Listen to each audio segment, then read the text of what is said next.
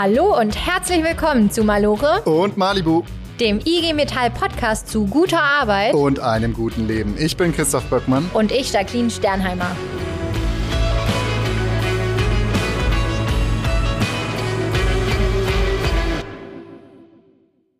Gewerkschaften sind keine reinen Interessensverbände. Bam, bam, bam. Boom. nee, das ist tatsächlich äh, ein Unterschied, ein entscheidender, den es dort gibt. Und zwar können Gewerkschaften was? Tarifverträge abschließen. Ganz genau. Das ist unser Kerngeschäft. Das ist grundlegend. Und das ist wirklich was Besonderes, weil nämlich Tarifverträge ganz schön was ändern im Alltag von den Menschen. Die haben es auch ganz schön in sich. Die sind nämlich äh, auf der einen Seite hochjuristische Angelegenheiten. Tarifverträge sind auch total demokratisch, basisdemokratisch ausgelegt. Der Weg hin zu Tarifverträgen ja, hat viele Fristen, die eingehalten werden müssen, ja, Verträge, die gekündigt werden müssen, klingt also irgendwie, ja, schon an einem komplizierten Prozess, aber. Aber. Aber. Aber wie das geht? Das fragen wir gleich die Nina, denn die ist in der äh, Tarifkommission und die ist gerade in der aktuellen Tarifbewegung der Metall- und Elektroindustrie, die jetzt gerade so ins Rollen kommt, ist die dabei, Forderungen zu formulieren und dann dafür zu kämpfen, dass die durchgesetzt werden. Und äh, das ist alles gar nicht so leicht, weil wenn man im Tarifvertrag für Metall- und Elektroindustrie, das ist ein riesiges Gebiet, verschiedenste Betriebe, verschiedenste Art, äh, das muss man alles zusammenfassen, wie das funktioniert und wie viel Arbeit dahinter ist und das soll ja auch noch demokratisch ablaufen und demokratisch ist immer gut, aber auch immer aufwendig. Ja. Das erzählt uns gleich die Nina und was so ein Tarifvertrag bringen kann, beziehungsweise der Kampf da bringen kann und wie hart der manchmal läuft. Das erzählt uns der Jürgen, denn der Jürgen war 1984 dabei, als wir die 35-Stunden-Woche erstritten haben, beziehungsweise den Bruch durch die 40-Stunden-Woche. Und das hören wir jetzt.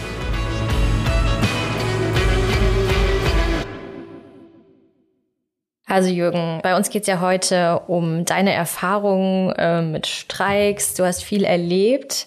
Du hast einige Tarifrunden und einige Arbeitskämpfe mitgemacht. Welcher ist dir denn so am stärksten in Erinnerung geblieben?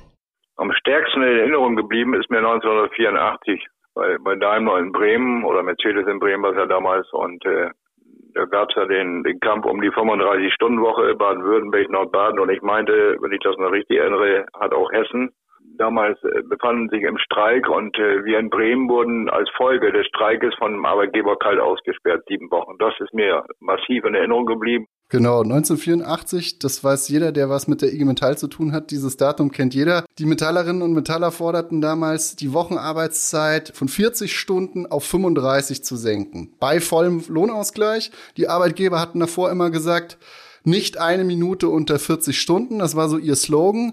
Ähm, bis dahin hatte das auch immer gehalten. Was hat dich damals motiviert? Motiviert und äh, sag ich mal, uns alle bei der Stange gehalten haben, ich will es mal so nennen, hat uns äh, die Gemeinsamkeit innerhalb Deutschlands, innerhalb der IG Metall, also über die Werke hinweg und auch über die Zulieferbetriebe hinweg in, in Vordiskussion und die Forderung war berechtigt und ist nach wie vor berechtigt.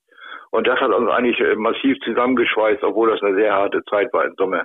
Kannst du erzählen, wie ähm, so ein Streiktag bei euch aussah? Ja, wir haben, wir haben ja in Bremen gar nicht gestreikt. Wir hatten ja gar nicht die Chance zum Streiken, weil wir sind ja kalt ausgesperrt worden.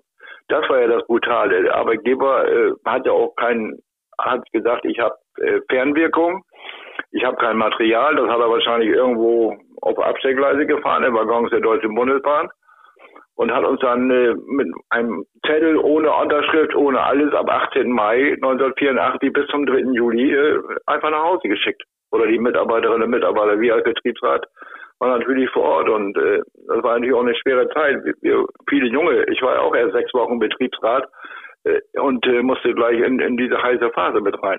Da muss man jetzt kurz erklären, es ging los mit, mit Streiks in Nordwürttemberg, Nordbaden und Hessen. Und darauf haben die äh, Arbeitgeber, wie du schon sagst, haben mit, äh, mit, mit Aussperrung gekontert. Und zwar nicht nur in diesen Tarifgebieten. Insgesamt waren eine halbe Million Menschen waren damals ausgesperrt. Ihr wart mit dabei.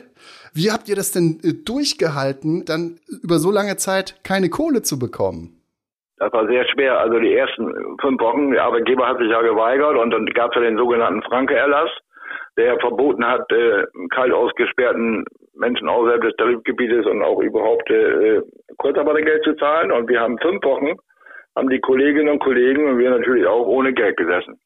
Das war eine, eine harte Zeit. Der damalige Bevollmächtigte der IG Metall hat dann natürlich in Bremen viel telefoniert im Umland in Niedersachsen, weil Bremen hat ein riesiges Einzugsgebiet von über 100 Kilometer Umkreis gehabt mit den mit den Banken, mit den äh, Wohnungsbaugesellschaften, damit die Kollegen keine Miete zahlen mussten oder auch äh, ihre Kredite konnten sie ja gar nicht abzahlen, weil keiner hatte da, ich sag mal, Tausende von D-Mark waren es ja damals auf dem Konto, um diese Zeit zu überbrücken. Also fünf Wochen ohne Geld und wir haben dann beim Sozialgericht Bremen geklagt und haben nach fünf Wochen unter Vorbehalt das Kurzarbeitergeld per Gericht zugestanden gekriegt. Und das hat weitere drei Jahre gedauert, bis es dann vom Bundessozialgericht in Kassel äh, endgültig und zugestanden wurde. Das war eine, eine enorm harte Zeit für die Kolleginnen und Kollegen, für die Familien vor allen Dingen und äh, natürlich auch für uns äh, als Beteiligte und als Betriebsrat war es eine, eine sehr harte Zeit und hat viel Kraft und Energie gekostet. Du sagst, das war ein Unding, dass ihr ausgesperrt wurdet. Helmut Kohl hat damals gesagt, der Streik wäre ein Unding.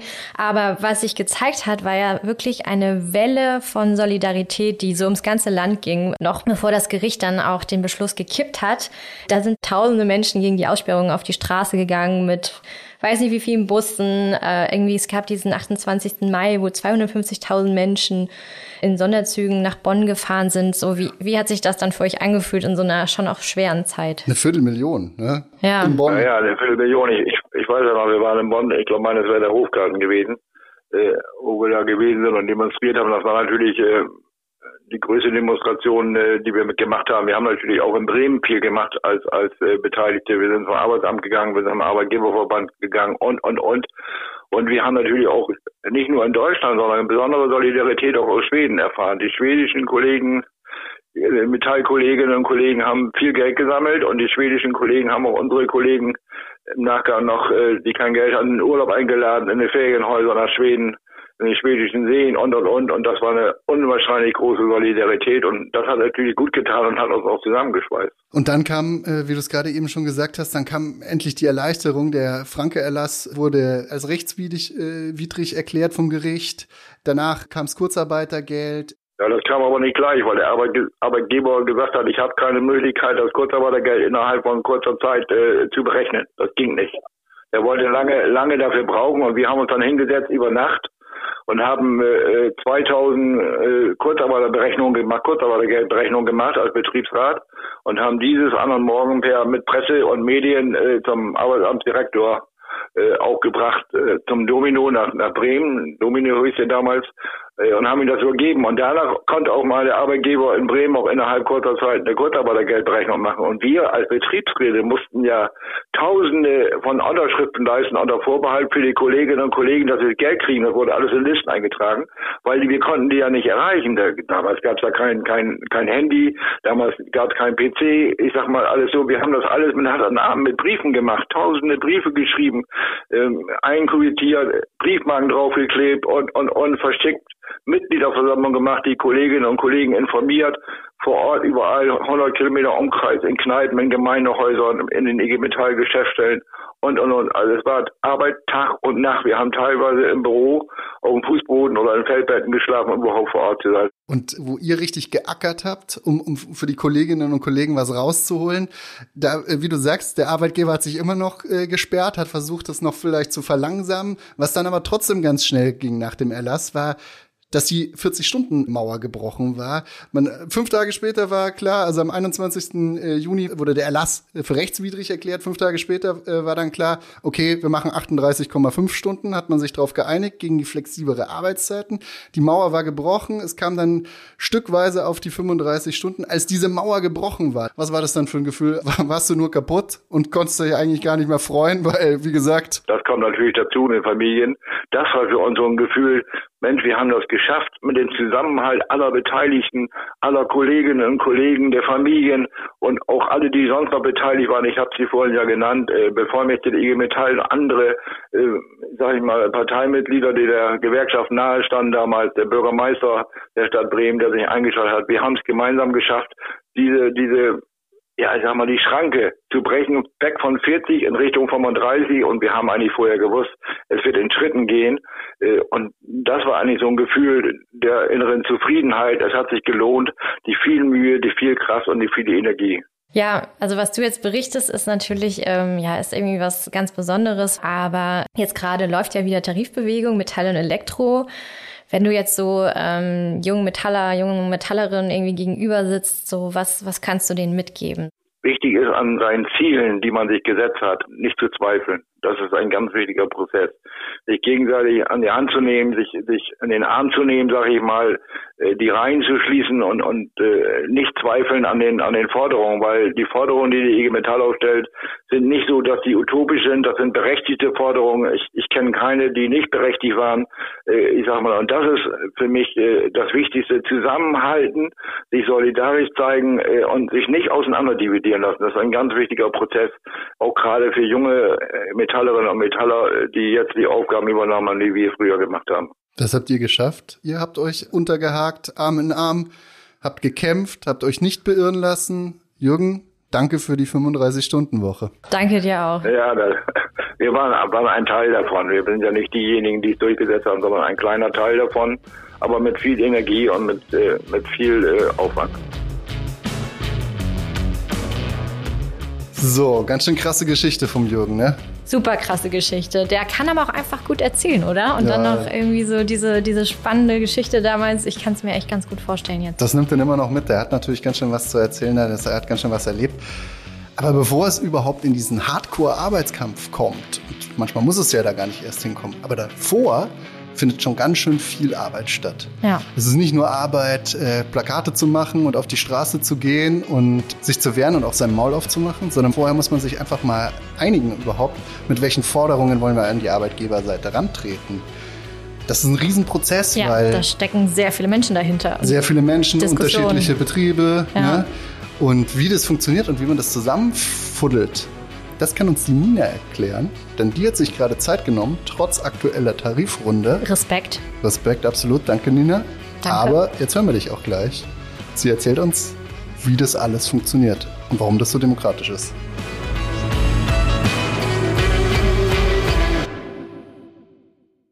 Sie arbeitet seit 13 Jahren bei Porsche und genauso lange ist sie in der IG Metall. Von Anfang an engagierte sie sich. Sie war in der JAF, also in der Jugend- und Auszubildendenvertretung. Sie ist Vertrauensfrau gewesen, in der Vertrauenskörperleitung sogar. Und jetzt ist sie auch Betriebsrätin und ihr Wirken jetzt aber, gerade in diesem Moment, geht über den Betrieb hinaus, denn sie schmiedet am kommenden Tarifvertrag für die Metall- und Elektroindustrie. Also, um es anders zu sagen, sie ist Delegierte in einer Tarifkommission. Hallo Nina, schön, dass du da bist. Hallo ihr zwei. Hey Nina. Bevor es ein Tarifergebnis gibt, braucht es auch eine Forderung, mit der man dann zur Arbeitgeberseite gehen kann. Und ähm, diese Forderung zu finden, das ist also der erste Schritt und los geht es in den einzelnen Betrieben, meist über die Vertrauensleute, die mit den Beschäftigten diskutieren und du bist auch Vertrauensfrau. Erklär mal, wie wird da diskutiert im Betrieb? Genau, also ich bin jetzt seit kurzem stellvertretende Vertrauenskörperleiterin und ähm, bei uns ist es natürlich ganz wichtig, mit den Leuten zu sprechen, weil wir halt einfach diesen demokratischen Prozess wahren wollen. Das ist für uns wichtig, das ist quasi Hauptaufgabe der Gewerkschaften auch, da die demokratischen Prozesse zu wahren. Und ähm, wir diskutieren in den Vertrauensleute-Vollversammlungen mit unseren Vertrauensleuten darüber und ähm, schauen, was ist denn gerade so Thema. Ne? Äh, wollt ihr irgendwie was Qualitatives? Braucht ihr mehr Zeit? Braucht ihr mehr Geld? Wie sieht's da aus? Und ähm, bei uns ist dieses Jahr zum Beispiel ganz klar rausgekommen in dieser Forderungsdebatte, dass die Leute sagen, hey, wir brauchen eine ähm, tabellenwirksame Leistung. Das ist dann das, was bei euch im Betrieb rausgekommen ist. Da habt ihr schon viel diskutiert. Aber dann müsst ihr euch ja erst noch mit anderen Betrieben austauschen, um dann so auf die nächsthöhere Ebene zu kommen. Wie läuft das dann ab? Die nächste Stufe ist, dass wir aus dem Betrieb ähm, Delegierte haben, die an der Delegiertenversammlung teilnehmen. Die Delegiertenversammlung, die ist dann örtlich, also auf Geschäftsstellenebene. Bei uns ist das dann Stuttgart und ein bisschen Umkreis, wo dann die ganzen großen Betriebe oder auch teilweise Zulieferer zum Beispiel auch da im Gespräch sind und da geht dann quasi diese Diskussionsrunde weiter. Und da wird nochmal drüber gesprochen, was ist denn bei den anderen Betrieben diskutiert worden und äh, kommen wir da irgendwie auf einen Nenner? Haben wir da gerade gleiche Debatten oder ist das arg kontrovers?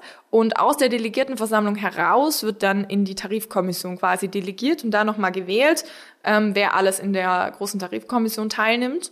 Und ähm, bei uns in Baden-Württemberg sitzen natürlich von den ganzen Betrieben die Betriebsratsvorsitzenden zum Beispiel mit drinne, also gerade auch die Großkonzerne. Wir haben ja relativ viel Automobilindustrie in Baden-Württemberg, die ganzen Autobauer, da sitzen die WR-Vorsitzenden drin, stellvertretende VK-Leiter, VK-Leiter, Jugend- und AuszubildendvertreterInnen. Also wir haben da auch viele Jugenddelegierte, die da dabei sind.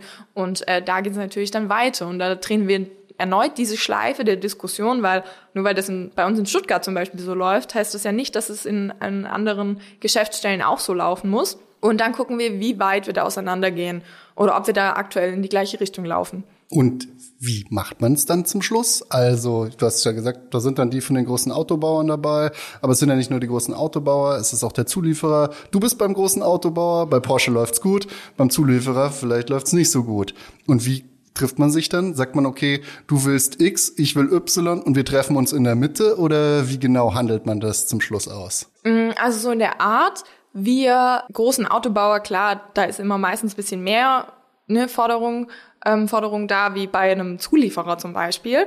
Aber für uns ist es natürlich auch ganz arg wichtig zu gucken, dass das Ganze trotzdem solidarisch abläuft, dass wir da als große Autobauer jetzt nicht kommen und sagen den Kleinen, wie es läuft, sondern ähm, dass wir da natürlich immer diesen Solidargedanken dahinter stehen haben, um zu gucken, dass das auch umsetzbar ist in einem kleineren Betrieb mit einem, keine Ahnung, Mitarbeiterstamm von 2000 Beschäftigten zum Beispiel und nicht nur bei uns in den Großkonzernen. Und dann wird halt geschaut, ähm, wo ist der Korridor, also keine Ahnung, jetzt in, in dieser Tarifrunde hatten wir so zwischen, keine Ahnung, der eine Kollege meinte irgendwie so 6,57 Prozent und dann kam aber auch ein Autobauer mit 12 um die Ecke. Und ähm, dann haben wir halt geschaut, was ist denn machbar, wie sind gerade unsere Betriebe aufgestellt und dann hat man sich bei uns in Baden-Württemberg auf die 8% geeinigt und das wurde dann auch ganz klassisch abgestimmt, also mit Kartenzeichen, da kam dann der Vorschlag, hey, wir machen 8% nach dieser ganzen Diskussionsdebatte und dann wurde wirklich mit Kartenzeichen abgestimmt und bei uns in Baden-Württemberg war das wirklich einstimmig dieses Jahr. Genau, es geht dann weiter in den einzelnen ähm, Tarifgebieten äh, mit den Tarifkommissionen, wie du gerade schon gesagt hast. So wurde bei euch dann abgestimmt in Baden-Württemberg. Du selber bist ja Tarifkommissionsmitglied für das Tarifgebiet äh, Baden-Württemberg. Wie ist es dazu gekommen? Kannst du es nochmal von dir persönlich erzählen? Also du hast schon gesagt, man wird gewählt. Wie kam das bei dir dazu, dass du gesagt hast, okay, ja, da mache ich mit? Also bei mir ist das ein bisschen historisch gewachsen. Also ich habe da schon angefangen, als ich die Ausbildung gestartet habe, ähm, dass ich in die Jugend- und Ausbildendenvertretung gewählt wurde und durch die Jugend- und Ausbildendenvertretung angefangen habe, mich in der IG Metall zu engagieren im Ortsjugendausschuss. Und so ist das Ganze gewachsen. Ich war dann immer im Ortsjugendausschuss dabei und wurde dann da ins Leitungsteam gewählt und war dann im Bezirk aktiv und war dann auch bundesweit aktiv im Jugendausschuss und ähm, so kam das halt, dass man dann gefragt hat irgendwann, hey Nina, ähm, willst du nicht auch in der Tarifpolitik mit, mitwirken und dich in der GTK einsetzen? Und ähm, wurde dann für die GTK vorgeschlagen und dann in die GTK gewählt wenn man sich diese ganzen Ebenen anschaut und auf betrieblicher Ebene, in der Region diskutiert man, man muss zusammenkommen, man muss eine Empfehlung dann äh, schmieden, da muss man wieder darüber sprechen. Lohnt sich dieser ganze demokratische Aufwand oder könnte man nicht einfach ketzerisch sagen, ach komm, in Frankfurt, der IG Metall Vorstand, der soll jetzt einfach sagen, XYZ fordern wir und das wird dann schon passen, der kennt sich schon aus. Äh, dann könnte man sich dann, hättest du doch ein bisschen mehr Freizeit. Das ist richtig, dann hätte ich mehr Freizeit. Also der, der IG Metall-Vorstand, der kennt sich bestimmt super aus und könnte wahrscheinlich da auch ähm, viel machen. Aber ich glaube, gerade uns als IG Metall, als Gewerkschaft, zeichnet das schon aus, dass wir einen demokratischen Prozess hinter all unseren Strukturen haben. Und dass wir da basisorientiert sind. Wir haben über zwei Millionen Mitglieder. Und ich glaube, es ist wichtig, auch denen eine Stimme zu geben und die auch mit einzubeziehen in diese Thematik. Ja, das ist also der Prozess, der erstmal vorangeschaltet ist, bis man irgendwie eine Forderung gefunden hat. Dann geht's aber auch in die Verhandlungen. Das ist jetzt natürlich wieder ein kleinerer Kreis mit den Arbeitgebern. Da geht es in den Bezirken weiter.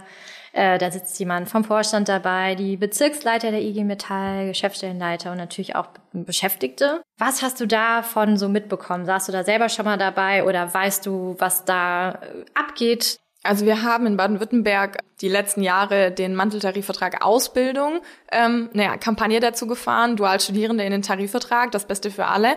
Und ähm, da haben wir natürlich alles mitbekommen. Also da war ich von Anfang an mit dabei und auch ganz vorne mit dabei und hatte da die Möglichkeit, wirklich ganz tiefe Einblicke auch in diese Diskussionsthematik in den Tarifrunden, dann in der Tarifkommission da auch richtig mit reinzuschauen. Und es ist schon wirklich spannend, das mal zu erleben und wie es da auch manchmal hergeht. Also das ist schon krass. Also gerade auch bei dem Thema unserem Diamantel, da ähm, haben die Arbeitgeber sich schon hart dagegen aufgestellt. Und das hat lange gedauert, aber für uns war dann zum Beispiel auch klar, also ohne diese Thematik läuft der Tarifvertrag nicht und dann sind die halt irgendwann eingeknickt. Genau, dann sind sie irgendwann eingeknickt, aber die knicken natürlich nicht einfach so ein, weil sie dann irgendwann sagen, oh, jetzt haben wir keine Lust mehr, die fordern immer noch, sondern da muss man auch ein bisschen Druck machen dafür.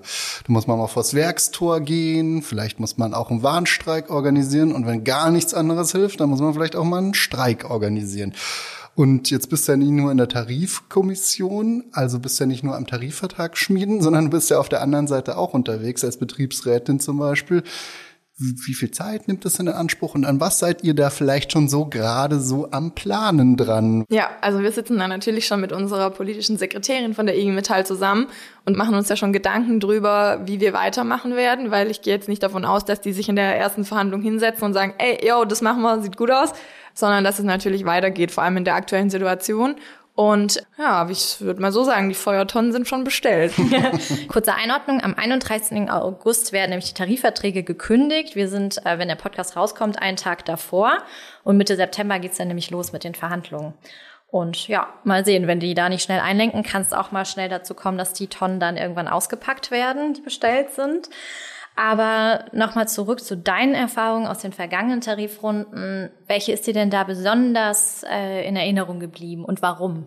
Natürlich ist es bei mir die Das Beste für alle Kampagne. Wir haben in Baden-Württemberg in der Jugend drei Jahre lang einen ganz großen äh, Kampagnenprozess gehabt, einen ganz großen Tarifprozess, wo wir einen Tarifvertrag gemacht haben, in denen die Dualstudierenden endlich mit inbegriffen sind, weil wir einen ähm, MTVA hatten, also Manteltarifvertrag Auszubildende oder beziehungsweise ja Ausbildung, wo nur Azubis inbegriffen waren und keine Dualstudierenden. Und die Dual, duale Hochschule ist natürlich für uns ein ganz, ganz wichtiges Element. Wir haben sehr, sehr viele Dualstudierende und die waren einfach nicht geregelt.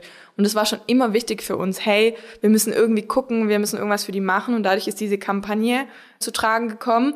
Und das war für mich natürlich Wahnsinn, das mitzuerleben, da an der Front. Und äh, wir haben diese Kampagne gestartet mit bei uns im Bezirk, mit meinem Leitungskollektiv und mit unserem Bezirksjugendausschuss und haben die bis zum Ende vorangetrieben. Und wir haben nicht locker gelassen. Und dann war Corona und wir haben trotzdem nicht locker gelassen. Und wir standen vor Verhandlungslokalen und haben da ähm, mit, mit unserem Kampagnenbanner gestanden. Und das war für war ein wahnsinniges Gefühl. Und als das Ding dann abgeschlossen war, da habe ich echt irgendwie mal ein paar Tage auf Folge 7 geschwebt. So, das war ein ganz krasses Gefühl für uns. Ja, man muss wirklich sagen, äh, in diesen Tarifvertrag reinzukommen, heißt dann ganz konkret für Dualstudierende, dass sie zum Beispiel eine geregelte Übernahme haben. Und das ist natürlich eines der essentiellen Dinge, wenn du irgendwie deine Ausbildung irgendwo beendest. Und also, auch ein ja. ähm, geregeltes Entgelt. Ganz genau, ja. Ja, man sieht da, es ist viel Arbeit, aber sie lohnt sich nachher. Und so bleibt uns eigentlich nur zu sagen, Danke, Nina, für dein Engagement. Danke, dass du für uns kämpfst. Und natürlich müssen wir dir jetzt ganz fest die Daumen drücken für die anstehende Tarifverhandlung. Das werden wir machen, auf jeden ja, Fall. Vielen Dank. Danke dir. Mach's gut. Ciao.